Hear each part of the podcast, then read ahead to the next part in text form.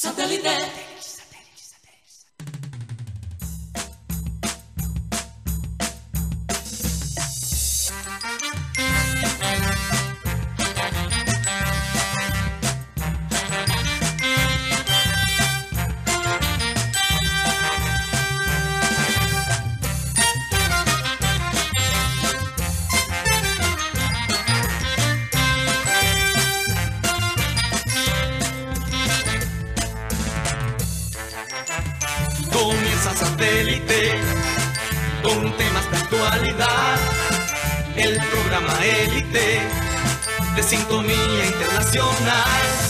Conéctate a satélite. Al aire está satélite. ¡Satélite!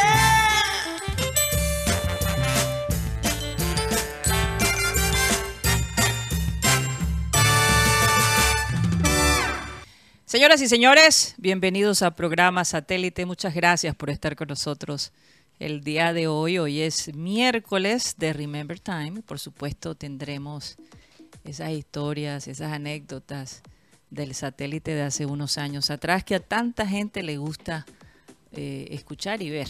Eh, definitivamente es algo que eh, siempre lo vamos a hacer mientras estemos al aire, mientras satélite se siga produciendo. Recordar ese tiempo dorado y precioso que nos regaló Abel González y sus compañeros de esa época, que algunos siguen formando parte de esa historia. La historia continúa. Recordarles como siempre que estamos transmitiendo a través de nuestro canal de YouTube Programa Satélite y a través de distintas plataformas digitales que normalmente Mateo Gueidos con mucho cariño nos dice por dónde más nos pueden escuchar y ver. Adelante, Mateo. También nos pueden escuchar a través de la aplicación de radio digital Karina TuneIn, donde estamos como Radio Caribe Sano y el programa se sube todas las tardes por Spotify como programa satélite. Ahí nos pueden escuchar como podcast si desean esa opción. Eh, quiero saber cómo satélite forma parte de tu rutina si nos escucha como podcast, en qué contexto nos escucha, en las mañanas, en las noches, eh, tú sabes, está muy de tendencia, Karina, a escuchar los podcasts mientras, mientras que uno hace el aseo, eh, el trabajo, etcétera. Quiero saber cómo formamos parte de tu rutina. en el caso de las mujeres, este, bueno, también obviamente en el trabajo, mientras te estás maquillando, mientras Exacto. estás haciendo algunas cosas en casa eh, o, o en la oficina, por supuesto, porque ya nosotras no estamos fuera, eh, al igual que los hombres. ¿no? Exacto. Entonces, bueno, tenemos que, tenemos que nutrirnos O de en esa el carro historia. también. Sí.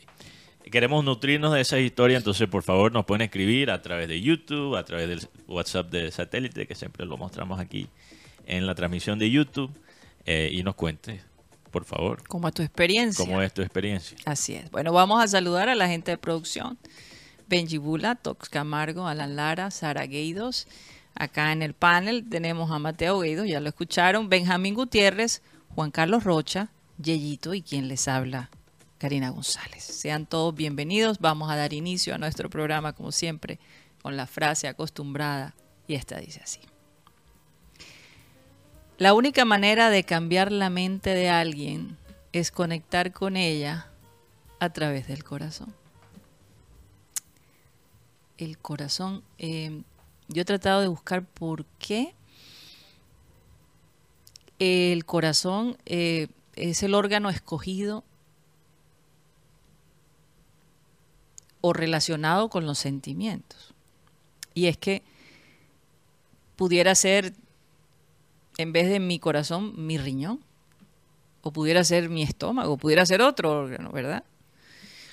Pero el corazón está ligado directamente con las emociones porque el corazón cuando sucede algo es el que se agita, es el que tú sientes, tú no siente. sientes al hígado, tú no sientes, bueno, si sientes eh, mariposas en tu estómago cuando, cuando tienes ciertas emociones, ¿verdad? Hay- hay- y, y también me un- imagino porque las, las personas antes de la ciencia, Karina, se dieron cuenta que cuando uno fue era herido en el corazón, Ya, hasta Ya. ahí llegó tu vida, ¿no? Exacto. Es, es- es el, el- el órgano vital de nuestro cuerpo. Y mm, cuando tú, por ejemplo, en una discusión apelas a tocar el corazón, tú bajas las emociones de esa persona. Si tú agredes, si tú reaccionas de una manera fuerte, entonces eh, ahí pierdes todo, digamos, conexión, contacto con la persona. Por eso el corazón es importante escucharlo. No podemos ignorar lo que las otras personas sienten. No podemos ignorar las consecuencias de nuestras decisiones y cómo nos va a afectar. Y si hay algo que, hemos hablado aquí muchas veces con mis compañeros es, es, es cómo el deporte, cómo ciertas cosas eh, pueden suavizar el corazón de muchas personas. el, deporte se ha usado para conciliar, para hacer la paz entre países, para convocar, para reunir un grupo de personas. Para dividir también. Para dividir también, por supuesto, es un arma de doble filo. Y cuando se juega con el corazón, entonces eh, es ahí donde vienen eh, las reacciones fuertes, es ahí cuando viene el dolor y el por qué tal vez eh, en el caso, por ejemplo, de nosotros acá localmente con el equipo, la gente le ha quitado un poquito el corazón al equipo, porque de alguna manera por esta, por esta época ha primado más ciertas cosas que el corazón del equipo.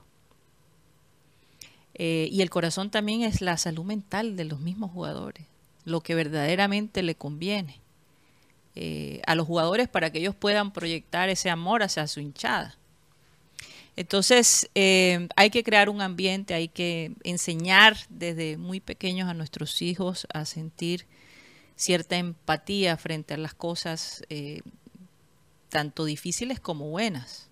¿no? Aprender a disfrutar lo que, lo que la vida te ofrece y hasta cierto punto amar la vida. Yo no creo que valga la pena coger rabia hasta el punto de que te un paro cardíaco porque perdió tu equipo.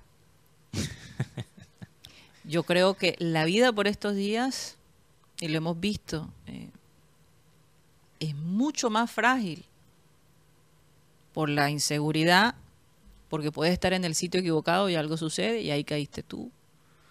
Por tomar decisiones absurdas como tomarte una selfie en una posición o en un lugar peligroso y caerte. En estos días ese espíritu de aventurero ha crecido tanto que exponemos la vida. Antes, en las generaciones pasadas, la vida era frágil porque no había la información para las medicinas, para tratar las enfermedades, pero la gente era ni el control, ni la ley. exacto, pero la gente era un poco más cuidadosa ¿no? y, temerosa a perder su salud. Hoy en día, como hay tanta tecnología, como la medicina ha avanzado tanto, la vida del ser humano cada vez se alarga más.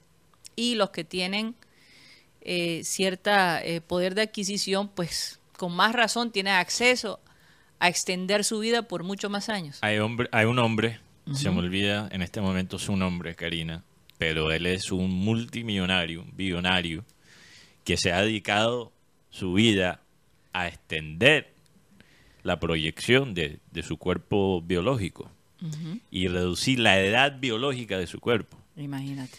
Em, He escuchado el caso, sí. Muy extraño, la verdad, todo lo que, la obsesión que este señor tiene. Está muy eh, aferrado a la vida. no se ve muy, o sea, se ve que está en buen estado físico, pero no se ve mucho más joven. Se ve un poco raro, como el malo de una película. el, o sea, el millonario malo en una película de ciencia ficción. Una vaina así, pero el hombre se ha dedicado precisamente a eso, a cómo vivir largo, más largo, una vida más larga. Hay gente que está dedicado a todo lo contrario, dice, joder, si yo no me daño un poquito, voy a vivir mucho tiempo. Yo prefiero fumarme un cigarrillo de vez en cuando, porque si no voy a quedar demasiado saludable. Hay gente que piensa así también. Y, hay casos de, personas que, han querido acabar con su vida y la vida le sigue extendiendo la, pero tenemos, tiempo. Pero fíjate, tenemos, tenemos tanta información ahora. ¿Y para qué sirve, Karina? ¿Para qué sirve? Hay gente que todavía fuma cigarrillo. Sabemos qué hace el cigarrillo. En la caja te dice puedes morir de un cáncer del pulmón y la gente sigue comprando el cigarrillo. ¿Por qué?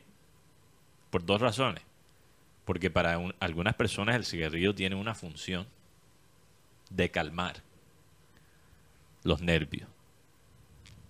Entonces ellos dicen, me importa un carajo si me muero de un cáncer en el futuro. Ahora es que- mismo, ahora mismo, el cigarrillo me, me ayuda con la ansiedad. Exactamente, que es otra cosa. Y la otra- hay ansiedad, otro tipo de la personas. ansiedad eh, cada vez sube sus Sí. índices eh, en, No, en- en cuestión de, de- de quien los padece. Sí, entonces lo que estoy diciendo, Muy hay, normal. hay el primer prototipo, Karina, de persona que dice, yo fumo el cigarrillo porque me importa más el presente que el futuro.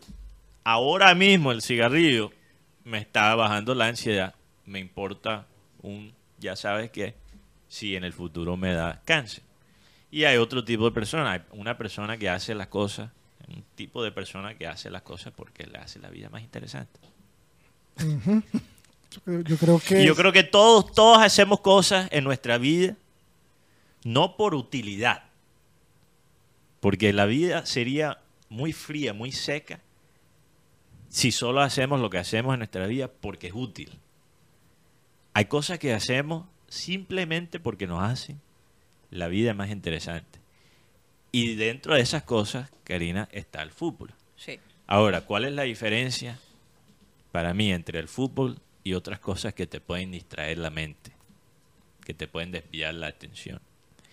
Tenemos tanta información, Karina, en este mundo, en esta era digital, Sí. Y la gente todavía tiene que apostarle a la religión y a la astrología. ¿Por qué?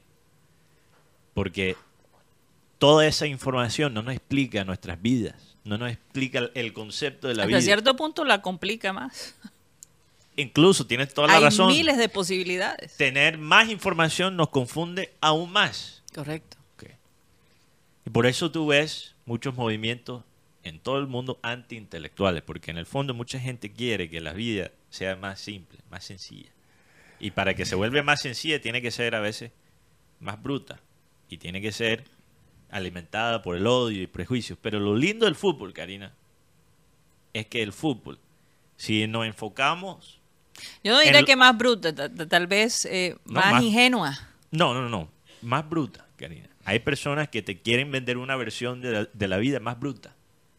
Pero te facilita la vida porque es más sencilla. ¿Ok? Y eso es en, el, pol- en la política, en la sociedad, en todo. Hay esta manera de pensar. Te voy a dar un ejemplo. En las redes sociales. ¿Qué, qué está de tendencia ahora mismo? ¿Amar una película o odiarla? Los extremos. Eso es una versión de la vida más bruta.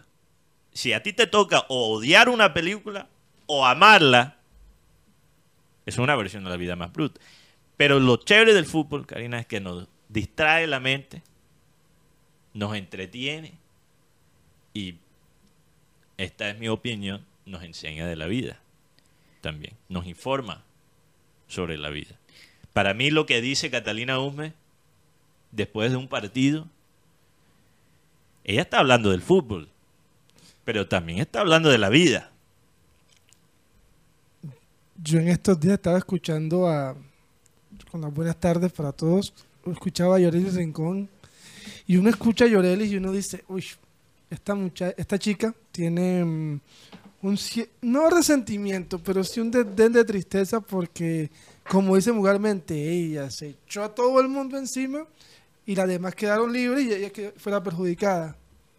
A veces también. Doloroso. También en la vida nos toca a veces hacer eso. Eso, eso es algo necesario muchas veces, Karina, para el progreso de algo, Sí, porque te de un una- movimiento. Hay, hay, hay sacrificios. Mártires. Mártires, sí. Ella es un- una mártir del fútbol femenino y se va a recordar hasta cierto punto porque es que la penalización que le dieron a ella. Fueron cuatro. Pero ¿a quién se va a recordar más? ¿En la historia? ¿A Usme o a Yorali Rincón? yo creo que yo creo que Usme por el tema de la goleadora, pero Llorelli la- fue una de las pilares fundamentales para el comienzo del fútbol femenino en Colombia. Bueno, Pero lo en que eso, digo es se, que va, mucha- es- eso se va a tener que encargar precisamente la misma selección Colombia. Las mismas chicas. Reenforzar ese sacrificio que Llorelli hizo. Sí. Y a nosotros Porque gracias prensa. a ella, hasta cierto punto, se creó conciencia conciencia en los medios, eh, en el mundo en general, y, y se necesitan personas como ella. Eh, es más, deberíamos en algún momento entrevistarla y, y hacer esta situación todavía más, más grande, porque hay que resaltar el, el sacrificio que esta chica hizo en aras de mejorar la situación de sus compañeras. Alguien tenía que hacerlo. Hay, hay frases que usó, hay- bueno, hay frases de, de- del tema del fútbol femenino que a mí me dejan una enseñanza. Por ejemplo, una persona que se expresó diciendo que eso era un nido de mujeres de lesbianas, el señor Camargo, Qué y- padre. que es la vida, y Camargo lastimosamente falleció. Pero la, la vi- la vida nos ha enseñado que el fútbol femenino nos ha dado en este momento más gloria que el fútbol, que el fútbol masculino En su poca este carrera. en estos momentos. Porque recuerdo, recuerdo yo que Colombia, femenino, las chicas superpoderosas de Colombia, recuerdo estaba Llorelli, el misma Cata Usme, y uno se veía los partidos y uno decía, esto, esto es un embeleo que no va a durar mucho. Porque eso fue lo que la, nos- la información que. Cuando empieza la liga femenina, porque ya era justo y necesario, porque de verdad, cuando empieza la liga femenina, tocaba. Además, llegó la presión de la, de la Conmebol, que si no tenías un equipo femenino, no podías participar en los torneos internacionales. Se empezó a formar. Y se da lo de Yoreli Rincón. La frase de Yoreli fue: Nos han metido en hoteles que son moteles. ¿Cómo así?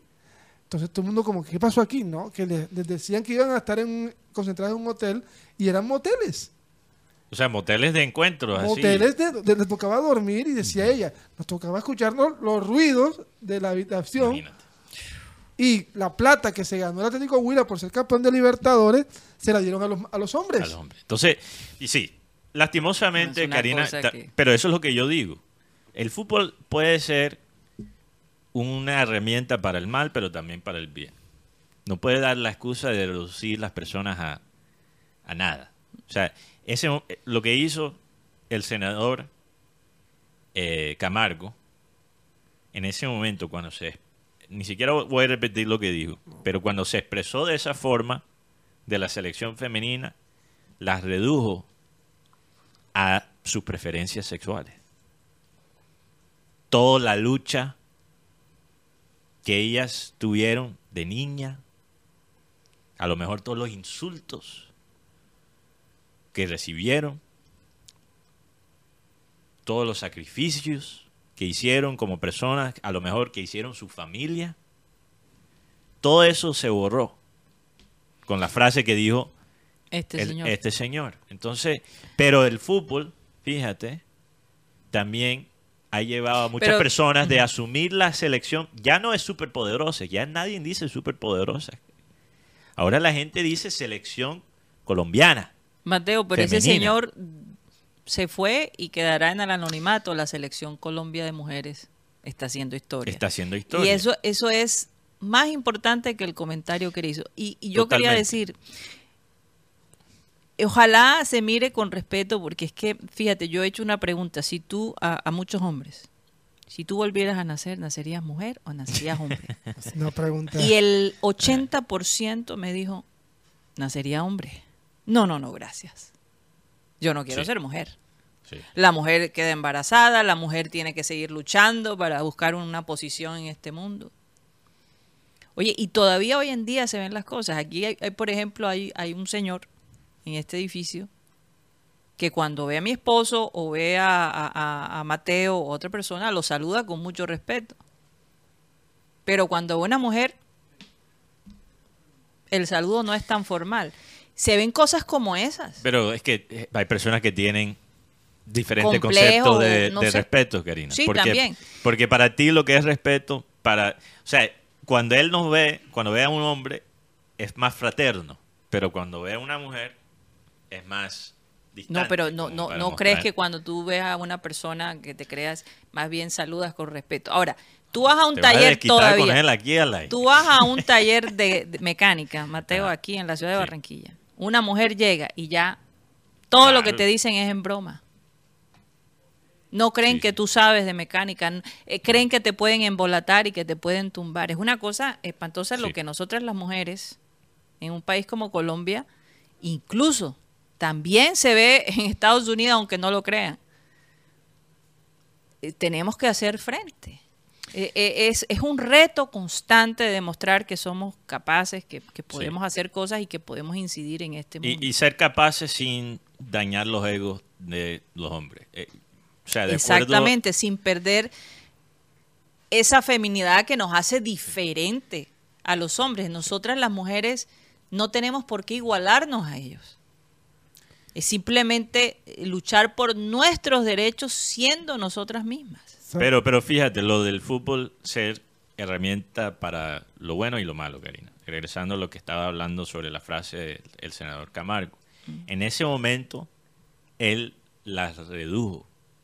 Pero mira cómo, cómo esta situación del fútbol, el éxito de la selección, ha hecho que este grupo de mujeres, que no son las mujeres por varias razones estereo, o sea, que no son el estereotipo de la mujer colombiana, especialmente frente al mundo. Mira cómo el país ha asumido estas mujeres como parte de la entidad de la- del país. Sí. Entonces, a, a pesar del fútbol ser una herramienta para reducir las personas, también puede ser un vehículo hacia la empatía. Porque hay muchas mujeres, a lo mejor, que encajan más como el tipo de mujer que está en la selección femenina, que ahora se van a sentir mucho más orgullosas, Que les gusta el fútbol porque yo recuerdo que... sin cuando- tanto temor. No, y como dices tú, cuando estaba un niño, perdón si va a sonar un poquito machista, no, pero las, las niñas a, a jugar con los chocoritos y los hombres con el balón. Pero yo he visto jugador, chicas joven, chicas de 12, 13 años, Dios mío, Ahora tienen que una referencia. perdón con la palabra, que manejan más balón que Ronaldinho. Sí, que tienen mejor regate. Sí, sí, entonces, y lo otro, Oh, que, que muchos aquí incluso. por en el ejemplo, aquí había de- una chica que se, le decían la Pelé. Tremenda jugadora, lastimosamente no llegó a profesional aquí porque no había una liga. Tenemos a Lacey Santos, Sí, una jugadora costeña, Karina, que parece mucho más a los jugadores costeños de anteaño que los jugadores costeños de Lorica, ¿no? masculinos. Es de que Lorica. tomó el rol de Sí. 10 y bueno, hay otras dos. Sí, pero lo que quiero decir es que el estilo de Lacey, Karina, Sí, sí, sí. es mucho más semejante a los costeños que han marcado en el fútbol en el pasado que el promedio jugador costeño masculino. sí, total. Oye, a mí me gustaría que de todos modos, ojalá la selección colombiana masculina eh, apoyara a la selección Sí, lo nuestra. están haciendo. lo están Pero más, más abiertamente, Mateo. Más abiertamente. Yo creo que se, se podía, se podría lograr eh, mayores beneficios para, para nuestra selección Colombia. eh, y, y- y ellos también tienen esa responsabilidad. Definitivamente la tienen. Bueno, vamos a hacer un cambio de frente. Uy. Vamos a hablar un poco de eh, varias cositas que están pasando en este momento. Entre esas, Guti, tú querías hablar de los jugadores colombianos en, en la Libertadores, que están, están todavía en la nivel batalla y a nivel internacional. Se está moviendo el mercado de fichajes. Ver, recordemos que el 31 de agosto se cierra el mercado de fichajes en Europa.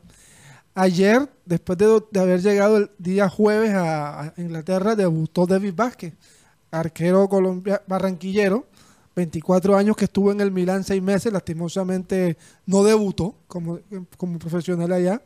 Ayer debutó en un partido de la Carabao Cup, el partido quedó uno a uno, le hicieron un golazo, porque- pero en la tanda de penales atajó dos y clasificó su equipo a la próxima fase el West Dive, West Dive, miércoles, pero no recuerdo el nombre. Lo cierto es que David Sheffield Vázquez... Wednesday. Sheffield, ok, así, gracias. Ah, ok. ten- Estaba tenía- tratando de entender el Sí, porque Wednesday, tú dices miércoles. miércoles. Porque es que este, el otro Sheffield ya subió a la primera división de Inglaterra. Un Pero él está prestado, o sea, no se fue de Milán permanentemente. para que ten- tenga más rodaje. Porque al, ar- al técnico Pioli no le, no le gusta cómo tapa David Vázquez. Lo que pudimos ver ayer es un arquero que tiene muy buen saque con los pies, que le falta a Colombia, la verdad, en esa parte. Otro jugador colombiano que está en carpeta para el Fra- Frankfurt es Luis Fernando Muriel, para reemplazar que a llegaría, no, llegaría por Santos Borré, que estaría listo para salir. No hay un equipo todavía o no hay un nombre de equipo, pero se especula que el Lyon de Francia está interesado en el jugador colombiano que necesita más, más minutos. Lo particular de Borré, y yo, yo pocas veces veo esto, por lo menos en el, en el ámbito europeo, Karina, que salga primero el precio antes del equipo. Dios mío. Salió, el Frankfurt va a vender a, a Santos Borré por 11 millones de euros. Y no se ha dicho cuál equipo Claro, es. ese. entonces- yo, yo pienso, uno cuando uno tiene que analizar cómo es presentada la información, Sí. qué está y qué no está, qué información falta y O cuál sea, es- ¿tú, tú crees que no tienen? No, tienen. eso es Frankfurt Ah, Frankfurt está soltando- está diciéndole a la prensa, Pero- hazme la publicidad, Borré está en descuento, 11 millones, para ver quién, soltando- Pero el tema, de, quién cae. el tema Sí. de Frankfurt es que Frankfurt se quedaría sin, tres, sin sus tres delanteros.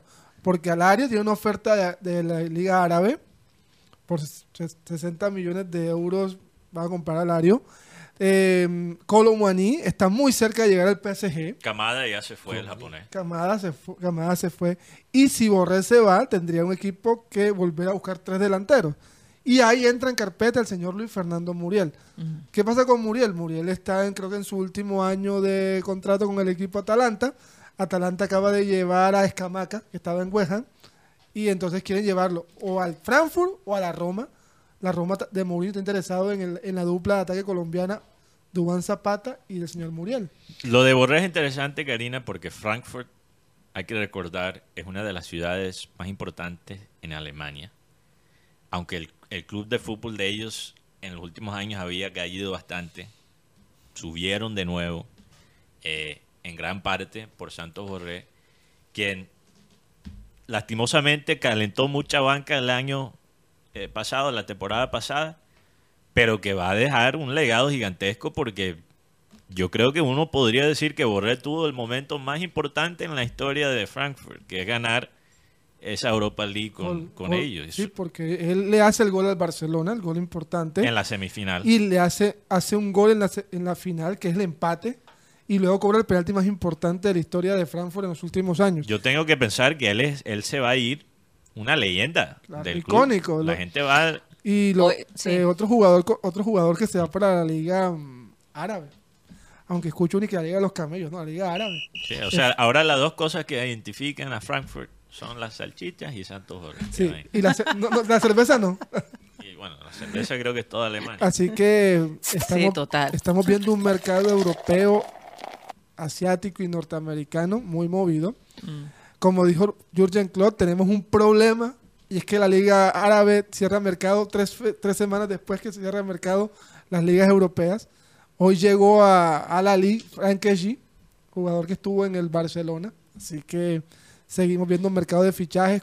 Otro colombiano que también está sonando es el tema de este que, de Kevin Agudelo, que se fue al Al Nazar, pero no al Al Nazar de Arabia, sino al Al Nazar de Emiratos de, de Qatar. Hay Qatar, otro Al sí. Nazar. Sí, es que hay varios Al Nazar. Hay Al, Al Hilal, hay uno en Qatar, hay uno en Arabia, eso es una... Bueno, hay un Liverpool en Montevideo. Bueno, Sí. Eso, pasa, eso pasa. Oigan, no sé por qué, pero algo me dice que Rocha tiene una chiva. Sí, porque recibió una llamada. No, no, Ah, ok. estaba viendo a ver. Si no, Tienes cara como de... Que me mandaron un disquito ahí, te estoy preguntando a ver. Ah, ¿en serio? Sí. A ver, ¿cuál? Tengo, no tengo el. No tienes el... el... no. Que no se va. Ah, que se va. ¿Quién se va? No sé, estoy preguntando quién es el que se Por eso, yo no sé por qué presiento que algo se estaba que algo se está cocinando ahí, Sí, que Rocha está como a la expectativa de... Estoy esperando que me responda quién es que, que se va. Aquí estoy viendo uno. Por lo menos eh, Federico Anduesa, a- ayer en la tarde, el hombre eh, llegó a un feliz arreglo con el Atlético Junior para poder rescindir su contrato. Eh, el hombre parece ser que vuelve a Argentina. Mm. Oiga, tremendo, ¿cómo decirlo? Tremendo negocio porque nos lo vendieron como el hombre de las aerolíneas. Al final no... El tapabola. Sí, pero la embarraron porque no nos dijeron cuál. Depende de la Si era Viva, si era Avianca, Eh, si era American Airlines. O si era... Spirit. No, de seguro era viva porque ya Vive, no existe. porque ya cayó. Sí. ¿Eso qué, Rocha? Esa canción que... Eh, el Bolillo está pensando modificar, Ah, hacer cambios en, en la nómina titular para enfrentar al Deportivo Pasto el próximo sábado. Eh, Antes uno decía, hace unos 20, 25 años atrás, Pasto. Seguro el Junior le gana. Hoy en día Pasto ya pone a temblar a muchos. Yo creo que cualquier equipo de la A pone a temblar a Junior. Hasta Porque todos B, son mejores que nosotros. la B. Hasta de la B Todos son mejores que nosotros. en este momento. Si escuchas las ruedas de, de prensa del Bolillo. Sí, sí. eh, por lo menos eh, Titi, eh, Steven Titi Rodríguez tiene un golpe en, en- en el lateral de la cadera. Es duda para este partido. ¿Y quién se lo pegó? No, le dieron un golpe, no, no que sé. no cascó. Que casi no ha jugado, entonces imagínate. Es que yo te digo, eh, yo no sé, Rocha, pero esto de la, la cancha, esto, esto de la cancha donde ellos practican, Mm. que, que dicen que, que, que- o sea, que- que- que- que los jugadores sufren cada vez que practican ahí. Eso es verdad, Rocha. Sí, claro, sí, la cancha siempre ha sido dura. ¿no? Tienen que modificar es- esa parte. Es que la par- Eh, yo eso es lo teso de la costa, Karina. Es que las canchas aquí o son sintéticas o son duras. Son las dos son duras. Mateo, Sí. pero tú no crees que el Junior pudiera invertir un poco en la cancha de práctica. Ellos son O sea, felices. con la Quizás. Karina, algunas Eh, cosas en el presupuesto antes se escapaban. Eh, Pero Junior tiene un proyectado de, de hacer el sitio de concentración allá en la sede deportiva, de modificar las canchas, de, de hacer eh, más amplio el espacio del gimnasio. de- Porque ya varios de- de jugadores hacer, se han quejado. Hacer habitaciones, allá en, en hacer un complejo de verdad deportivo. Y yo, yo quisiera ver, Ojalá. Rocha, sería interesante hacer un análisis de todas las lesiones que han sufrido los jugador- jugadores del Junior en los últimos cinco años. Y yo quisiera ver cuántas son de, de rodilla. Porque te aseguro Pregúntale a Uribe. a Pero- Fernando. Bueno, pero- Fernando venía con sus vainas. Pero, pero- Pero Fernan- Verdugo, pero- pero Verdugo la tuvo en Santa Marta. La de Verdugo fue en Santa Marta. Sí, pero Guti, una cosa es la lesión que es provocada eh, por un impacto, un choque, o también eh, Por el terreno. el terreno puede hacerlo más probable. Quizás se, se lesiona en un partido, pero ya vienen con la Acabar carga. rodillas. Acabar Acaba, rodillas. Sí. acaba rodilla. Yo, yo, quisi- yo, me, yo te aseguro que el índice de lesiones de rodillas en Junior para Colombia es alto. Hay que, hay que mirarlo. ¿Qué ibas a decir, Juan Carlos? Además, Vladimir Hernández también es, es duda, tiene una distensión en el posterior de la pierna izquierda. Mejor dicho. Eh, La clínica otra vez empezó. eh, Ceballos, que todos saben que sufrió un desgarro grado 1 en el aductor izquierdo. Dios mío. Verdugo ya está, eh, ya está haciendo trabajos diferenciados. Eh, Cariaco ya trabaja, eh, por lo menos ya está recuperado del golpe que recibió en la cadera en, el partido. También en la cadera. Sí, en el partido frente al Unión Magdalena. Fue un rodillazo. La ¿Qué rodilla. será Las los- caderas no mienten. Imagínate, los jugadores del Junior tienen caderas y rodillas débiles. Un poco sospechoso eso. Eh, en fin, eh, esta tarde el equipo entrena en la sede deportiva de Erita de Char. Y El Bolillo tiene pensado mantener el mismo equipo en la de, de la mediocampo de recuperación hacia atrás y va a modificar el- eh, es en la parte ofensiva. Oye, Rocha, ¿no es mejor que el Junior practique allá en Simón Bolívar? En la sede de Colombia. En la, de la O, federación. o en la sede de Colombia. Porque no, porque la- en la federación no, no, no es mejor puede. la arena que esa grama. La arena mía cada pierna. Todo. No, la arena también es difícil. Por eso ellos llevaron a los jugadores del Junior a, a la playa. Porque es, es, más, es más difícil jugar en la arena y entrenar. en la Pero entonces, ¿cuántos jugadores ahora están afectados por Por, por, lesiones?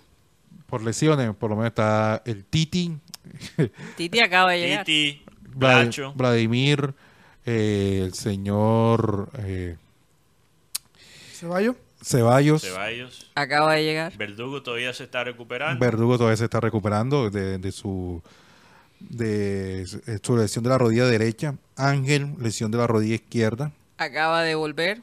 Eh, Es que él, de- él regresó lesionado, Karina. Sí. van cinco. Van cinco porque Cinco Cariaco ya, ya trabaja, lo mismo que Albornoz. Lo mismo, Mendoza y Padilla están en la sub-23. ¿Qué pasa, Guti? Albornoz. Ese no, es, ese, no, ese no es el que anda... ¿Y qué se ha dicho sobre David Caicedo? ¿Podría ser su debut este sábado? Sí, claro, porque ayer lo, mani- ayer lo manifestábamos que el hombre ya llegó la ¿cómo? su transferencia, su transfer, que lo habilita para jugar aquí en Colombia. Eh, es más, él podría ser titular Uy. al lado de, de Enamorado y Cariaco. Y en la delantera podría estar Lencina. Me Ok, gusta vamos ese a ver. ataque. O puede estar Me- Vaca, Vamos Rocha. a ver. No, vaca no. Yo creo, Yo creo que ya hay que darle Rocha, vaca. tengo una pregunta que me, que, me, que me llegó. ¿Es cierto que le llegó la nacionalidad colombiana a, a Cariaco González? Sí. Lastimosamente no la puedo usar porque ya fui inscrito, pero para el Eso próximo falso. semestre, te pregunto. No, eso es falso. Eso es falso porque el- por el trámite que hay en Venezuela. Ah, ¿verdad? Que todavía ni siquiera ha llegado el- la, la respuesta. Además, Guti, le dijeron a Rocha, deja de estar hablando de ese tema. No, eh, si hubiese llegado el trámite, eh, lo hubiesen inscrito como colombiano Ok, ya. en este Hay que momento. llamar a Aida Merlano para ver si no. Hay que llamar. Ah, ah, oh. Lo cierto es que Bolillo quiere, va a buscar, ¿Cuál de las dos, Mateo? Ah, va a buscar la manera de, de ganar este partido porque que no sé hasta dónde podrán sostener el Bolillo. Si no llega a conseguir los tres puntos este, este sábado. Entonces el máximo dirigente va a decir, esto es insostenible. Que se vaya. Imagínate. Oye, con el- Alguien me decía, o oye- será que o será que el máximo dirigente diga Rocha, el bolillo no se saca. El Bolillo se queda adentro. O sea, dentro del Junior. Exacto. No hay condiciones Es para sacar al bolillo. insacable. se va. Sí. Eh, Pero yo creo que si no gana eh, ya este no, sábado es que es una- eh, ya esta es una no. semana Mateo. crucial para, para Junior. El bolillo tiene la vida de los, Oye, de, de los gatos. El bolillo tiene que entender algo. Yo sé que él siente que su espalda está contra la pared, siente que la prensa lo quiere Crucificar. Él insinúa ciertas cosas, por ejemplo, cuando dice que, que ciertas acciones de los fanáticos son planeadas, orquestadas, creo que fue la palabra que él usó en un momento. Entonces, él, él debe sentirse, o sea, con la, como digo, con la espalda contra la pared, ahí entra la paranoia, ahí entra la ansiedad, pero honestamente, yo me pongo a pensar, cinco, primeros cinco partidos de una temporada sin ganar. Rocha, ¿cómo estaría el ambiente si eso fuera cualquier otro técnico? Creo que estaría peor. Estaría peor. Juan- Yo- ¿Te imaginas si Juan Cruz Real comienza la temporada con cinco partidos sin ganar? O Amaranto Perea. No, ya estuvieran fuera. ya estuviera afuera hace rato. Lo que pasa Entonces, es que el aquí- bolillo aquí- el debe tema darle es- la gracia. Ahora, ¿no será que, que el Junior quiere hacer lo que hi- hicieron con Gamero? ¿En qué sentido? Pierda o gane. Eh, el o sea, Gamero en Millonarios. eh, Millonarios. Aguantarlo. Aguantarlo, aguantarlo hasta que Pero de De- nuevo yo digo, ¿a cuáles técnicos Junior le da esa, ese voto de confianza? Es que. Porque después de este partido frente al Deportivo Pasto viene el miércoles contra el Cúcuta, el partido de vuelta de Copa Colombia. Así es. Yo creería que al Bolillo todavía le quedan dos vidas.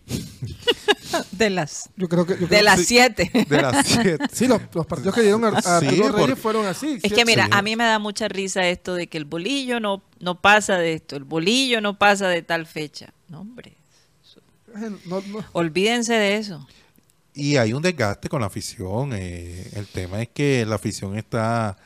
No le gusta la manera como juega el equipo, no le gusta la manera que de pronto. eh, no tanto como juegue, sino ¿Sabes qué pasa? que no Rocha? consigue el resultado. Yo no siento que la afición se identifica con este equipo. No, no, hace No, rato no que no. ¿Cuándo fue la última vez que, la, que realmente No hay, no hay, no hay como eh, la mejor oportunidad que tuvo el Junior, Karina, de tener un equipo con, con que la gente se identificara fue con la llegada de Quintero?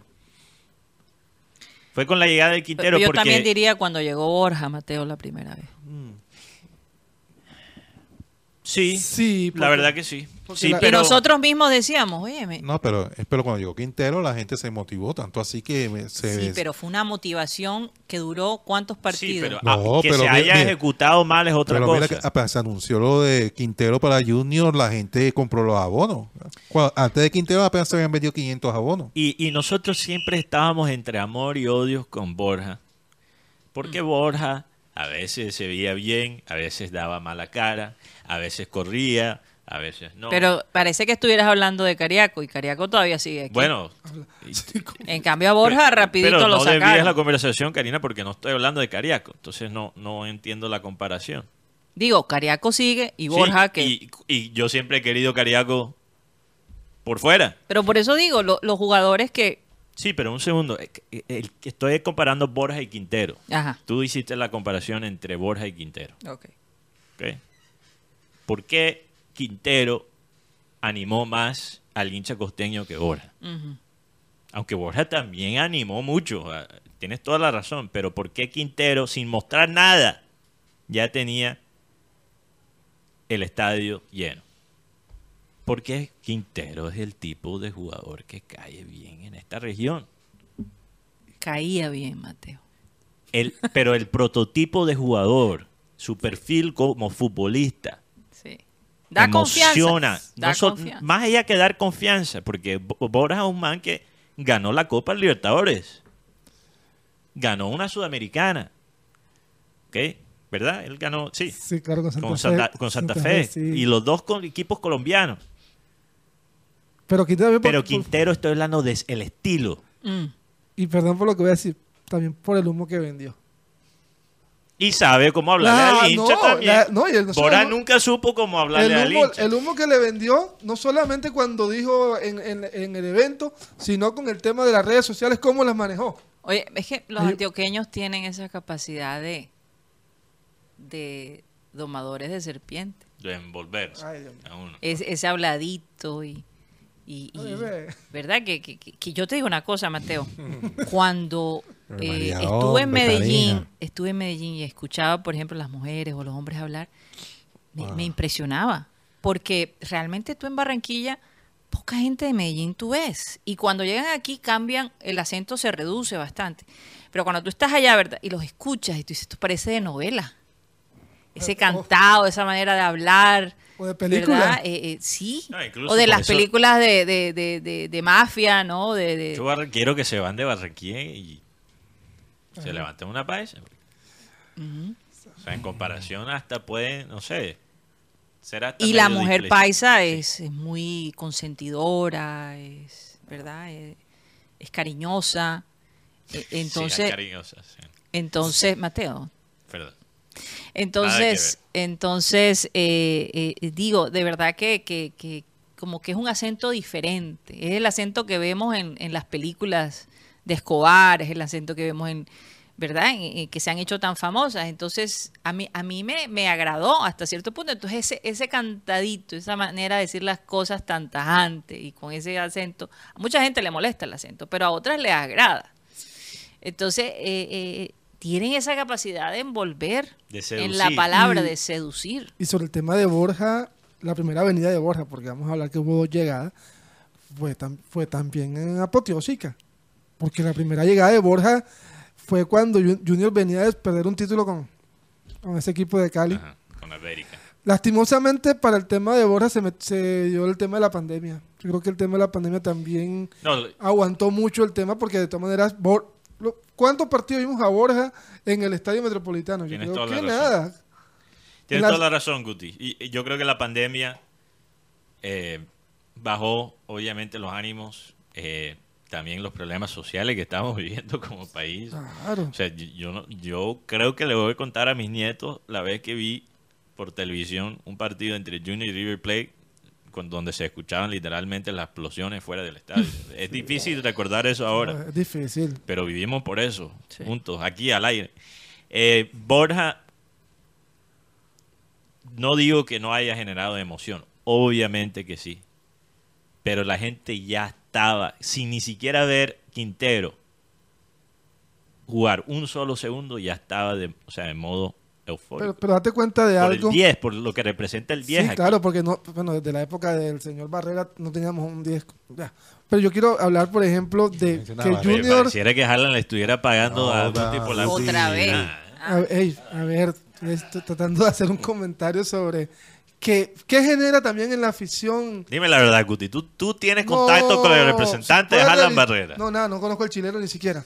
Puedes revisar mi, mi- mi- mi- mi celular como, como el compañero Benji nos dijo, que el contacto más importante no sé no es. Pero quiero destacar que también Junior, eso, eh, cuando Junior arma, esas, e- arma sus sociedades, llena, el, ta- la gente se, se enamora más. Por ejemplo, cuando llegó el chateo, esto fue una locura.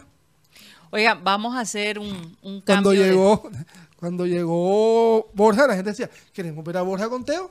Sí. Y cuando llegó Juanfer, queremos a Juanfer con, con Vaca. Y, y no se Y dio. lo vimos. No, claro que sí se vio, Sí, sino que no Vaca, estaba, Sí, pero- Vaca no estaba en su mejor momento. Pero, ¿de qué manera? Cuando regresemos, después de escuchar el Remember Time, me gustaría que eh, acá juntos y con los oyentes analizáramos los técnicos que, que de verdad, de alguna manera, sientan bien al equipo junior a través de la historia, o, o- o- o les cayó muy bien al equipo junior en su, en su larga historia, ¿no? Eh, eso queda allí pendiente después de este corte.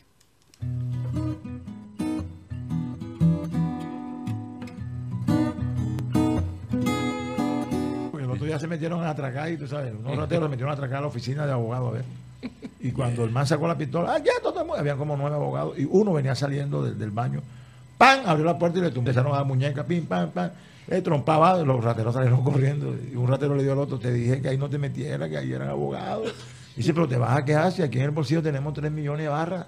Dice, pero cuando entramos teníamos cinco. Y dice, se, perdieron, se perdieron dos millones en la Se perdieron. El otro día le iban a quitar el carro a Lucho Torre, un policía cachaquito, tuve que salir yo a entroparlo y, y quitarle el carro. Sí, ese cuento es bueno. No, eh, Ya, ese, carro ahí no puede estar, hermano. Usted, no, y- y- y- te dio Marengo y digo, eh, eh, por favor, este, veo que, que está perjudicando el carro aquí. No, pero usted, hermano, y yo, "No, y aquí esto no se puede, pero, eso es, aquí ya es, era un viernes, a ver, ya se había, se había despejado el centro, estamos aquí, no, hermano, que no, que hay que la grúa, que tal. Y Marengo le dijo, ay, pero cálmate, usted no se meta, mano. Usted el carro con usted y ya, man, yo se ganó esa peleita con está, que- que- quítate esa pistola para que veas tú, no jodas pagando otro pago, no sé qué vaina. ¿Usted qué le, a, a atrevido. usted qué le pasa? ¿A usted qué le pasa, mano? ¿Usted qué no qué, bla, bla? Y entonces yo le digo, ay, ay, quédate quieto, ven acá, el dueño del carro soy yo, ven. Y le dije, él se, él, él se la tira así porque como, como fue boxeador profesional, me dice, ¿y ese quién es el, el policía Pérez? Uy, marica, entonces arreglemos acá. El man, el man quedó como si hubiera discutido con el policía "Güey, como fue boxeador, pues, ah, pues, ah, sí fue boxeador. Ay, marica. Y venga, entonces arreglemos los dos acá, venga, está te recuperó el Esto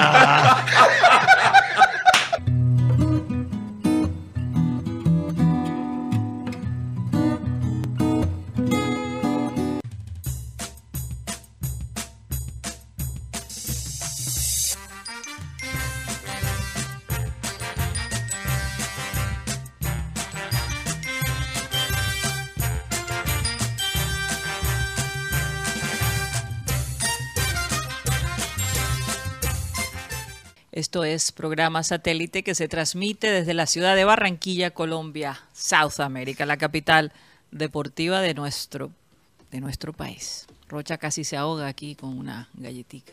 Porque es que cuando nos vamos a comerciales nos tanqueamos un poquito porque, oye, la energía se, se, se acaba y muchos de nosotros llegan, llegamos aquí sin almuerzo. Costumbre de Abel González Chávez, almorzaba después del programa. Si no, te sientes como con sueño, como que el hambre te ayuda a mantenerte despierto. Soy muy pacífico después de comer. A lo mejor hasta digo, ah, que se quede el bolillo. Te meses más". convencen muy fácil después de que tienes la barriga cuando- llena, corazón contento, dicen. Si ahí. me quieres atafar, si me quieres hacer una trampa o joderme, después del almuerzo, momento perfecto. Bueno, estamos a nombre de Unilegal, esta empresa en el Caribe colombiano que, que les puede ayudar si usted tiene un problema, se está metido en un problema legal o quiere resolver alguna situación. Si no sabe cómo normalizar sus predios, eh, qué derechos tiene en su empresa como empleado, cómo divorciarse, eh, cómo comprar un automóvil o cómo crear una empresa, Unilegal definitivamente les puede ayudar. Contáctalos al 324-599-8125, 324-599-8125. El costo, 25 mil pesos por espacio de 40 minutos. Unilegal. Y estamos a nombre también de We Travel. Hoy, Mateo, llamé a WeTravel porque necesitaba hacer una reserva eh, para un viaje corto que, que tengo planeado hacer y me lo resolvieron en cuestiones de segundos. Oh, Una cosa increíble. De verdad que se los recomiendo porque ellos son sus amigos de viaje. Básicamente se van con usted a sus vacaciones. Les pueden hacer la reserva de hotel, le pueden hacer la reserva de los museos, de un evento especial, de una cena especial. Todo se lo pueden hacer allí a través de su conocimiento, porque ellos tienen la información, tienen la certificación y tienen la experiencia, que es tan importante por estos días. A veces uno hace esta- estas reservas a través de, de estos websites y nadie te responde. Estás hablando con un computador o te ponen a esperar hasta 21 horas. Una cosa de, realmente de locos. Entonces ahorres ese tiempo y, y- y más bien reciba el servicio que esta empresa les puede dar. Están ubicados en la carrera 52, número 82307, edificio Leservin, piso 2, local número 13.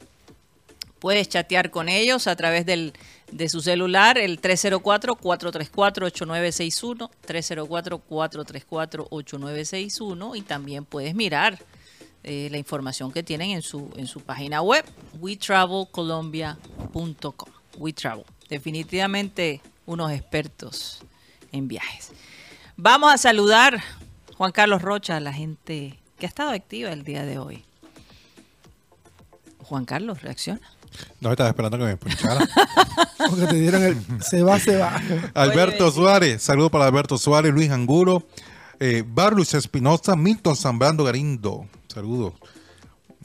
Y que, y que si Mateo tiene el uniforme alterno de millonario. No, no me vengan con eso, por Dios. No, no, ay, s- Juan Lascarro, Carlos Palacios, Volvorin, saludos también para Juan de la Cruz García. Rocha, saludos, mi hermano. Recomienda, recomienda al Borillo que vea el juego de ayer, Inter River, Sí, señor. para que vea cómo juegan los equipos Hay que protagonistas. hablar de eso. que tienen aspiraciones y buscan hacer historia.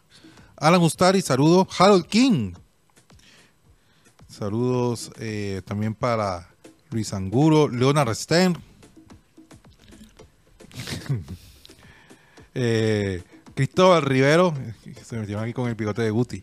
No, son, son- son el bigote, ya, Dios son unas mío. hormigas que están picando ahí. Precisamente que si son unas hormigas que te están picando, dicen aquí que... Cristóbal Rivero, eh, Barrio La Victoria, Oscar Montoya. Eh, también para Jesse, Generación X 1980. Que Junior es una terapia.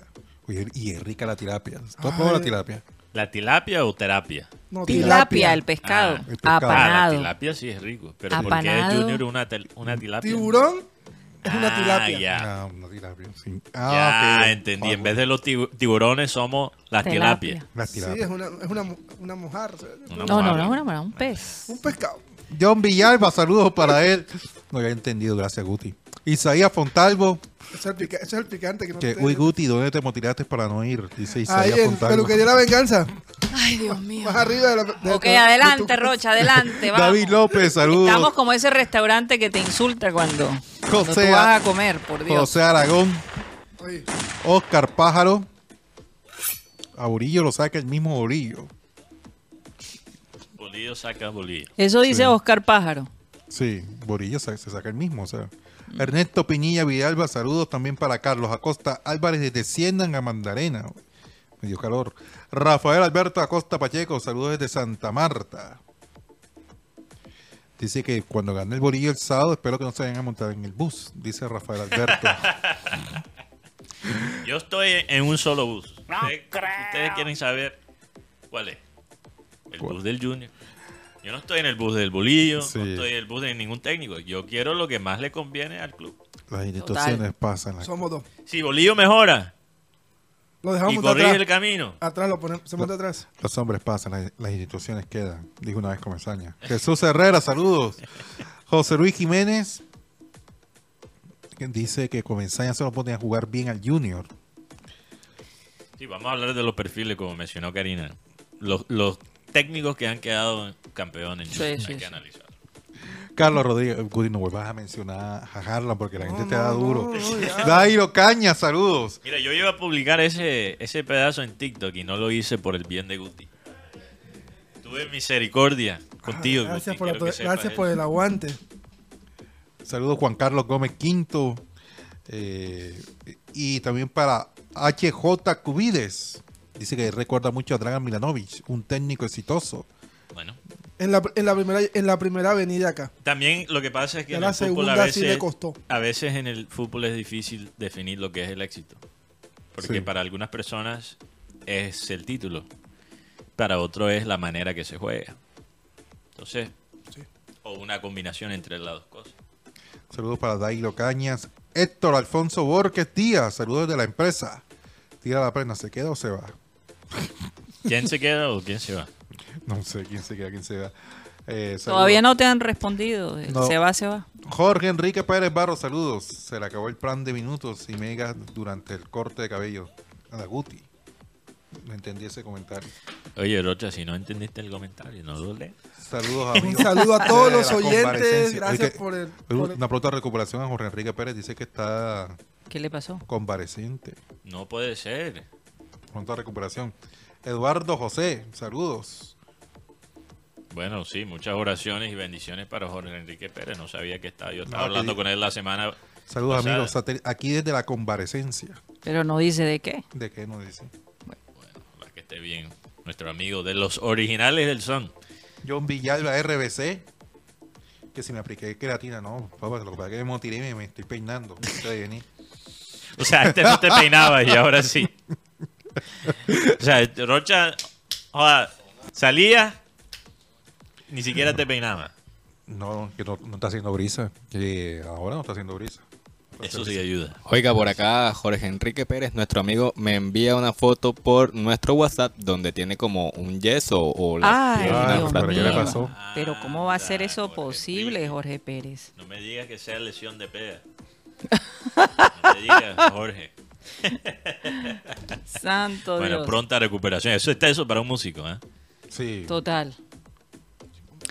Oigan, ¿ya terminaste, Rocha? Sí, sí. Yo quería compartir este, este momento especial en la familia.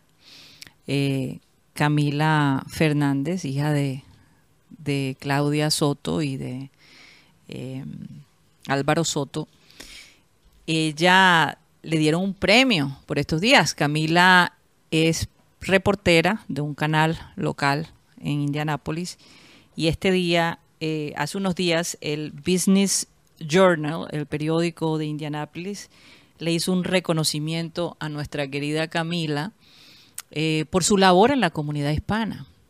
Eh, ella está muy involucrada y pues como familia nos sentimos supremamente orgullosos de ella. Eh, le preguntaron que qué le había hecho incursionar en el mundo de la comunicación. Y ella dijo que su abuelo. Su abuelo fue quien le enseñó, quien le mostró que la comunicación puede eh, llevarla a cualquier parte del mundo y que eh, incidir en la comunidad en que tú estás es muy importante. Y así lo está haciendo. Entonces, muy lindo, un lindo recuerdo. Felicitaciones a Camila por este momento. Que sean muchos premios más y tu familia desde la ciudad de Barranquilla muy orgullosa de ti. Te amamos. Bueno, Sí. vamos eh, a... eh, lo que ella ha hecho como reportera, Karina, bi- bilingüe, bilingüe. sí. bilingüe Sí. en una parte de, de los Estados Unidos donde la comunidad latina está creciendo. Sí, Muy, muy importante. Y bueno, como mencionaste, igual que yo, ¿no? Tenía como referencia a su abuelo Abel González Chávez, fundador de este programa, entonces así es. ahí está agregando con Definitivamente. cada cosa que ella hace a, a ese legado, ¿no? Tremendo, tremendo. Orgullosa tía y, y primo, definitivamente. Y bueno, toda la gente acá en satélite que la ha visto crecer, definitivamente. Vamos a hablar, eh, vamos a hablar de, de los técnicos. Vamos a hacer una lista de los técnicos que han llevado al equipo de la mano a la estrella, al equipo junior. Sí, los técnicos campeones. del Lo- los técnicos campeones del junior. ¿Por cuál comenzamos? Yo simplemente haciendo un análisis, viendo el panorama, Karina, Yo creo que lo que más llama la atención es que la mayoría de los técnicos, o la digamos la mayoría de las estrellas que se han ganado en la historia del Junior han sido con técnicos extranjeros. Extranjero, particularmente de, de Su- Suramérica, Entonces allí ya el bolillo pierde. Empezando por ahí. Argentinos y uruguayos. Sí. O sea, técnicos rioplatenses se, se, se puede decir. Porque tienes a, obviamente, a Verón, que ganó como jugador técnico. Baraca, no recuerdo de qué parte de Argentina es Baraca. Bara- José bueno, sí. Baraca. Sí, no sé. Sí, no, no. Eh, Creo Comesaña, que es Buenos Aires, Si, Mateo. si no estoy mal es Rosario. el ah, es Rosario. ¿no? Ok, pensé que era Buenos Aires. Eh, ¿De dónde es? Comesaña Lo cuecho. Uruguayo. y el zurdo López. Y Dragan no. ¿Ah? No, Draga no fue campeón. Traga no fue campeón. Pero Dragan dejó esa, Pero- esa base ahí que, que muchos muchos no- nos gustaba porque eran jugadores jóvenes, eran jugadores de la región del 2004. Pero de nuevo, ¿cuál es la definición del éxito? Yo, una cosa es lo que se siente como un hincha que es exitoso, porque ese equipo de chateo solo, solo entre comillas, ganó una Copa Colombia, pero ¿quién no recuerda el 2017, después de la salida de Gamero? Cómo jugaba ese equipo. Y después la base que... O sea, obviamente, muchas veces, por ejemplo, en el caso de Cheche Hernández, él no construyó ese equipo. El Zurdo tampoco. El zurdo, o sea, el contexto es importante, pero el nombre queda en la historia. El Pinto no queda en la historia como un campeón, aunque él haya armado. Los dos equipos los armó Pinto. Pero ana- a- El, de- el zurdo también. analicemos también, analicemos la personalidad, la incidencia del técnico en los jugadores. Todos son jugadores Técnicos. con personalidades fuertes. Técnicos, perdón. Gracias, Rocha. Técnicos. Con los que son extranjeros. Fíjate. Creo que tres de los cuatro jugaron en Colombia como jugador.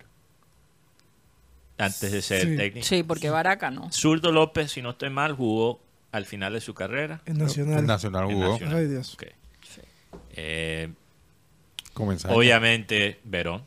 Sí. Obviamente sabemos que Comesaña jugó.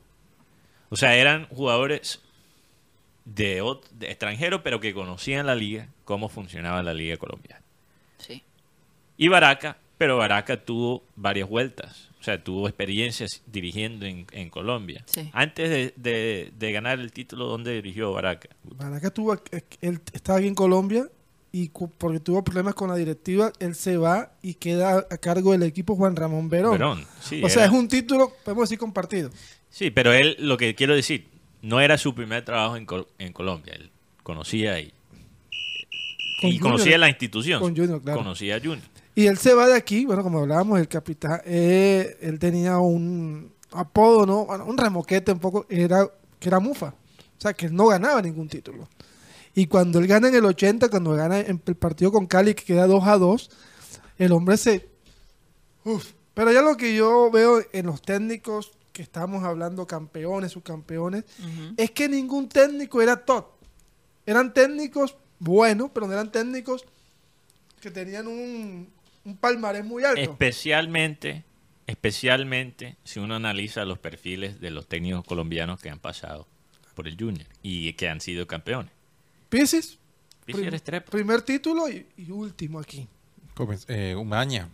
Umaña, Ya tenía cierta historia con el, con el América de Cali. Ya tenía cierta- pero Umaña, o sea, es un buen, ha ganado más títulos que el Bolillo a nivel profesional. Claro.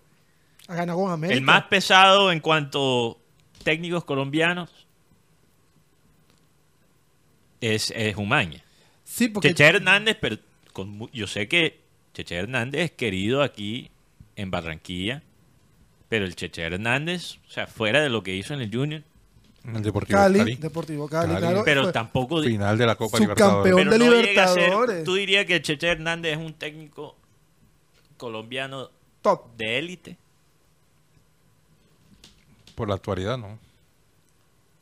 En cualquier momento de su carrera lo fue. Ah, no. Oye, aquí hay- sí. aquí- Cali. Pero es Ah, que Umaña Cali. también fue subcampeón de Libertadores, Rocha. Umaña también fue cam- Oye, campeón. aquí hay una pregunta muy interesante que hace un oyente. Analicemos los técnicos que han armado y han ganado. Comesaña. Definitivamente. Buen punto. Umaña no Sí. armó el equipo. El Comesaña- equipo no, lo- no lo armó Umaña. Es como en el béisbol, el cerrador que llega a.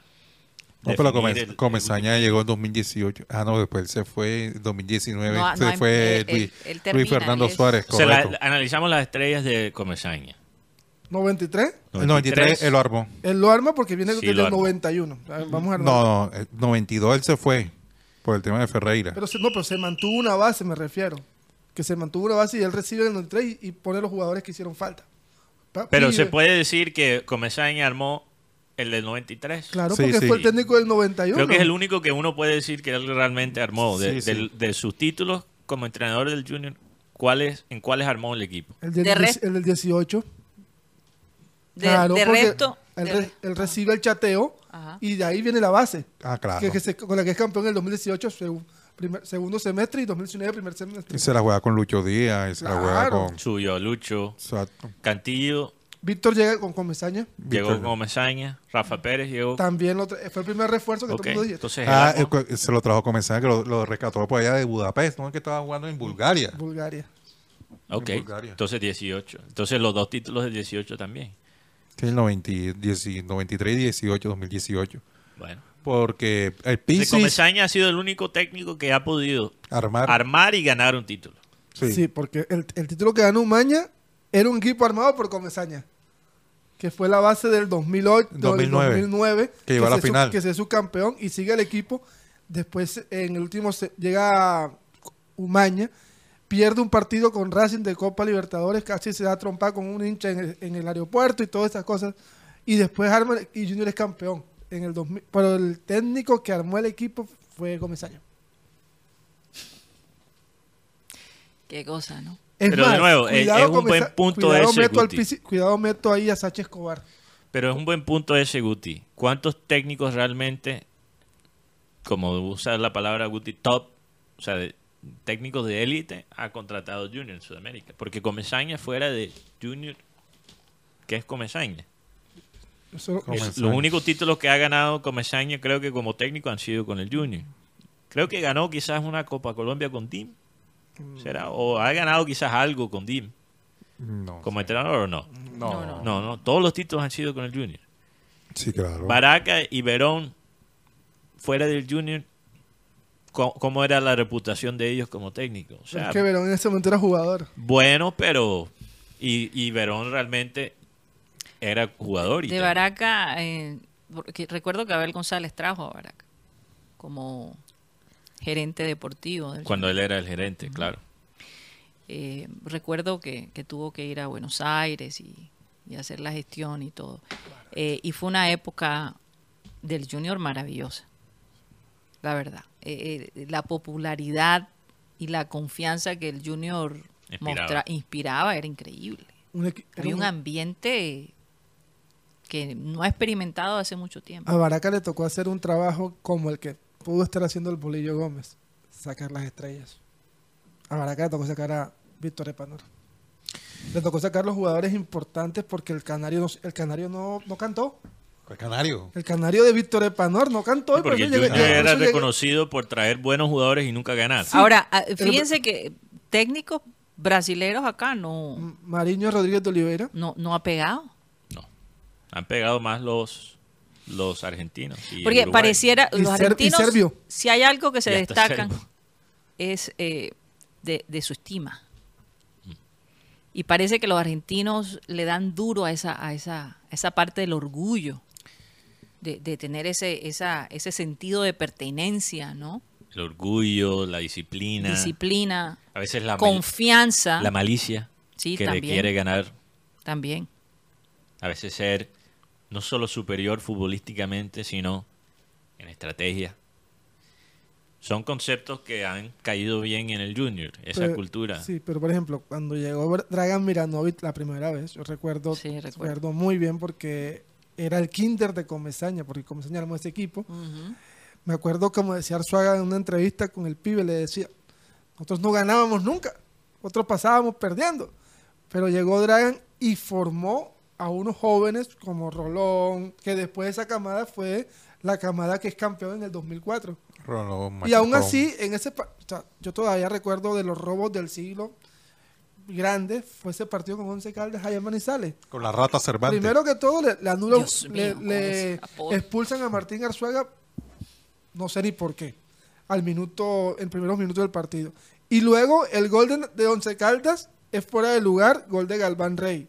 Y luego, para rematar, hay un penalti a favor de, de Junior contra el Fantasma y se hace el de la vista gorda. Oye, pero eh, regresando a la pregunta que mencionaste, Karina, Sí. del oyente, los- ¿cuál, ¿cuál ha sido la diferencia entre los técnicos que han armado el equipo y no han ganado y los que llegan a, a definir? O sea, ¿cuáles son los técnicos que han armado equipos campeones sin ser campeón? Pinto armó dos. Pinto Armado. ¿Quién es dos- más? 2011. ¿Quién es más? Eh, Mendoza tuvo también mucho que ver en el del 2017. Sí, claro.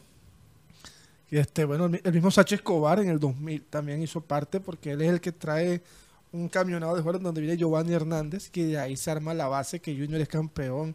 Bueno, primero salva descenso y después campeón. O sea, yo... Y el de, y el de y la que más recuerdo, sí, como hablabas, la del 2004.